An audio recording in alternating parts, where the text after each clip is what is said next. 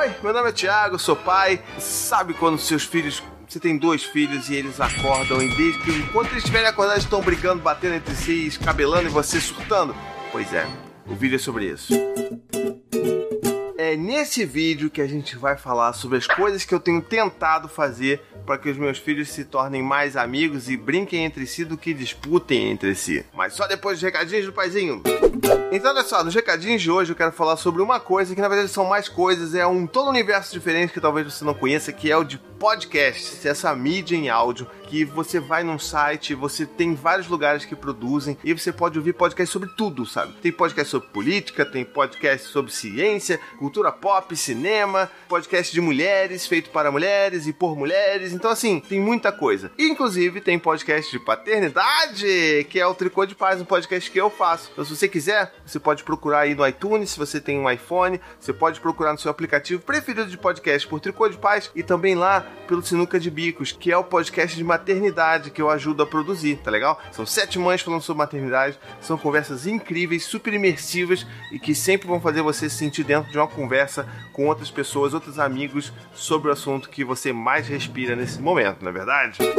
Então vamos começar esse vídeo quebrando corações aqui, porque é o seguinte: não tem fórmula mágica para fazer seus filhos serem amigos, tá legal? Eu sei disso porque aqui é uma realidade dura. E dura e difícil, porque às vezes tem dias que realmente assim, eles só precisam acordar. Eles acordam às seis da manhã já tá um brigando, um gritando, outro puxando daqui, puxando dali.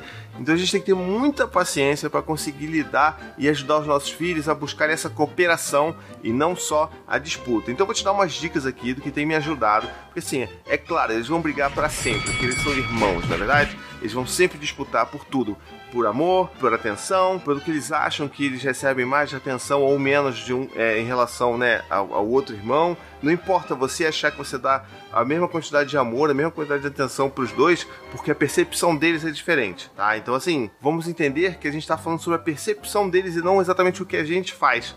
E aí, quando a gente percebe o que eles estão enxergando, a gente consegue talvez atender melhor as necessidades deles. E aí, o primeiro passo que a gente tem que fazer é o seguinte: reconhecer que eles não têm que ser iguais. Eles não têm que receber tudo igual. Eles têm que receber a mesma quantidade de comida. Eles têm que receber a mesma quantidade de suco. Eles têm que receber o mesmo brinquedo igual uma coisa para outra, mesma roupa um para o outro. Eles não têm que ser iguais. Eles são únicos. A gente tem que ajudar eles a perceber que eles são únicos e eles têm necessidades únicas. Então, às vezes, um vai ter mais fome que o outro. Então, você vai dar mais comida para um, mas isso não significa que o outro tem que ter a mesma quantidade de comida, entendeu? Então, assim, se o Gael tá com mais fome, eu vou lá e boto mais comida para ele. Pá, pá, pá, Aí depois, se o Dante começa a perguntar, ah, mas por que, que o Gael tem mais comida que eu? Eu sempre, isso virou um jargão aqui em casa, eu sempre falo assim, peraí, Dante, olha, isso aqui não é uma competição de comida. Isso aqui não é competição de quem come mais. Eu tô dando mais porque ele tá com mais fome. Se você tá com fome, se você tiver com mais fome, eu come esse pratinho aí que depois eu boto mais para você. Não tem problema nenhum. É só você comer o quanto você precisa para você ficar satisfeito. E aí a gente vai aos poucos minando o um negócio que é tipo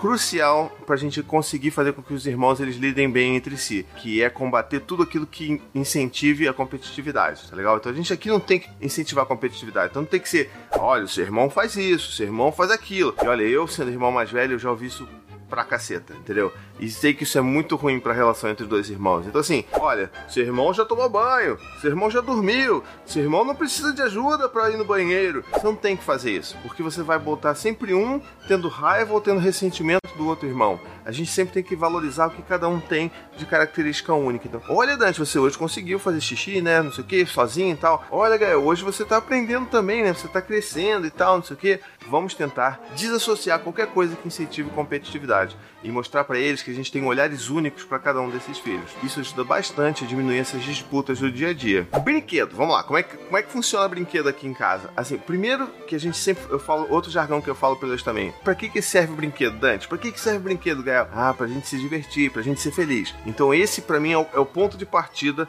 para quando eles estão brigando ou disputando por um brinquedo. Então, assim, eu não chego e falo assim, ah, para de brigar e tal. Eu falo assim, não, peraí, o brinquedo serve para quê? Serve para ser feliz, para a criança brincar, se divertir. Se ele tá causando raiva, tristeza, choro e grito, então esse brinquedo não tá bom nessa hora. Então o que eu vou fazer? Eu vou guardar esse brinquedo até que eles estejam mais calmos para poder brincar e consigam dividir esse brinquedo melhor do que, né, cair na porrada por um brinquedo, é verdade? Então, assim, isso é uma coisa que a gente sempre faz por aqui. Outra coisa que a gente faz e que eu sei que é um pouco polêmico, mas assim, acho que nem a Anne concorda muito comigo nesse sentido, mas às vezes eu fico conversando, enche tanto o saco dela que ela acaba até entendendo o que eu quero dizer. O fato de você ir na rua, por exemplo, comprar uma uma roupa, por exemplo. A gente, o Gael perde roupa muito fácil porque ele cresce pra caramba. Ele é grande, né? Então, assim, ele é ah, rechonchudo, sabe?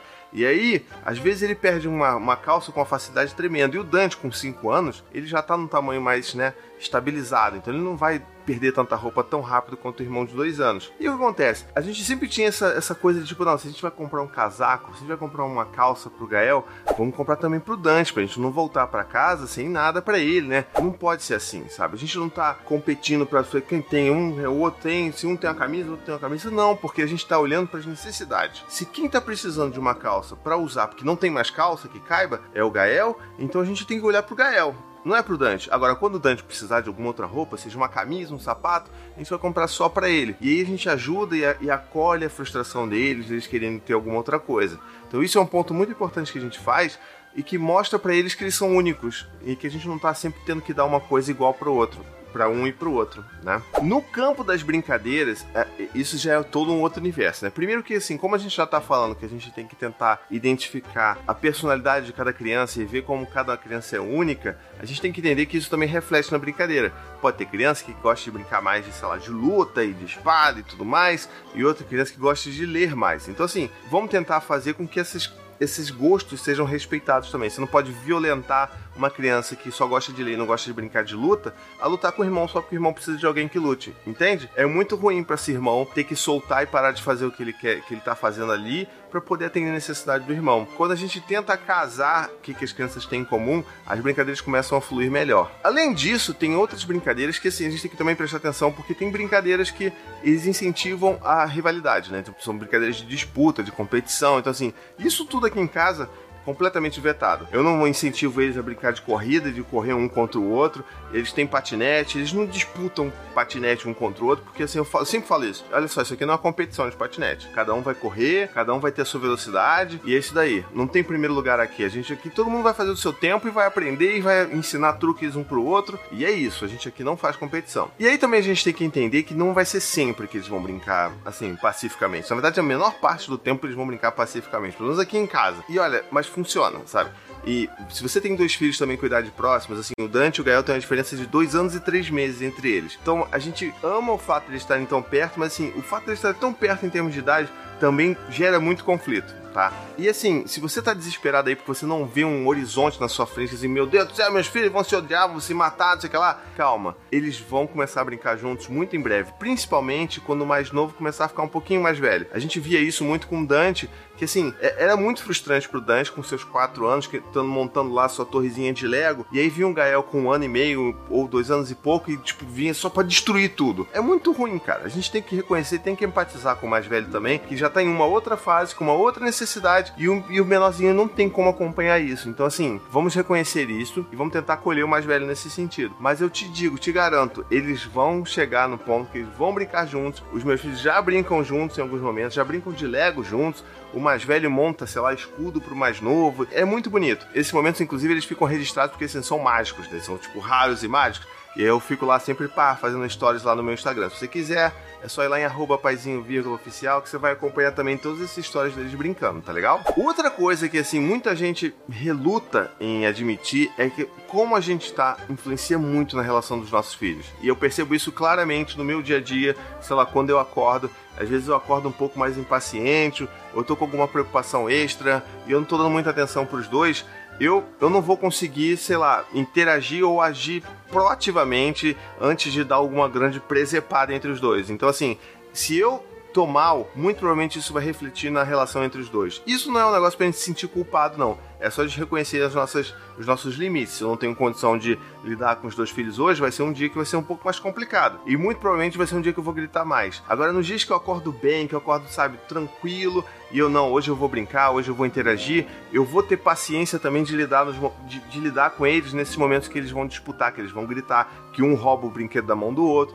Então, assim, a maneira como você reage ela também ajuda a você ou diminuir a competição ou aumentar ela, tá legal? E a minha última dica para você é o seguinte: não seja juiz. Pelo amor de Deus, não seja juiz dos dois irmãos. Não vai fazer, tipo, não vai decidir quem que acertou quem que errou, quem que, né, quem que fez, quem que quem que foi a vítima, quem que foi o agressor, não assuma esse papel, porque isso só vai reforçar os papéis de vítima e agressor dos meninos. Então, tipo, quem for a vítima vai sempre se sentir por cima porque conseguiu acusar o outro. E quem foi o, o agressor, ele vai sempre se sentir muito injustiçado, raiva do irmão, raiva de você, então não assuma esse papel. Sempre tente conversar e entender o que aconteceu e buscar com seus filhos quais são as possíveis soluções para aquele problema. Então, vocês estão disputando um brinquedo, peraí, olha só o que aconteceu. Não, mas foi ele, foi ele. Foi ele que derrubou todo esse balde de Lego e tá tudo sujo. Aí eu sempre falo isso. Dante, peraí, mas eu não perguntei quem foi que derrubou. Eu tô falando que o chão está bagunçado. Então a gente vai todo mundo ter que arrumar isso daqui, porque a gente é uma equipe, a gente é uma família. E com isso a gente ajuda muito eles a fugirem desse papel de um ficar tentando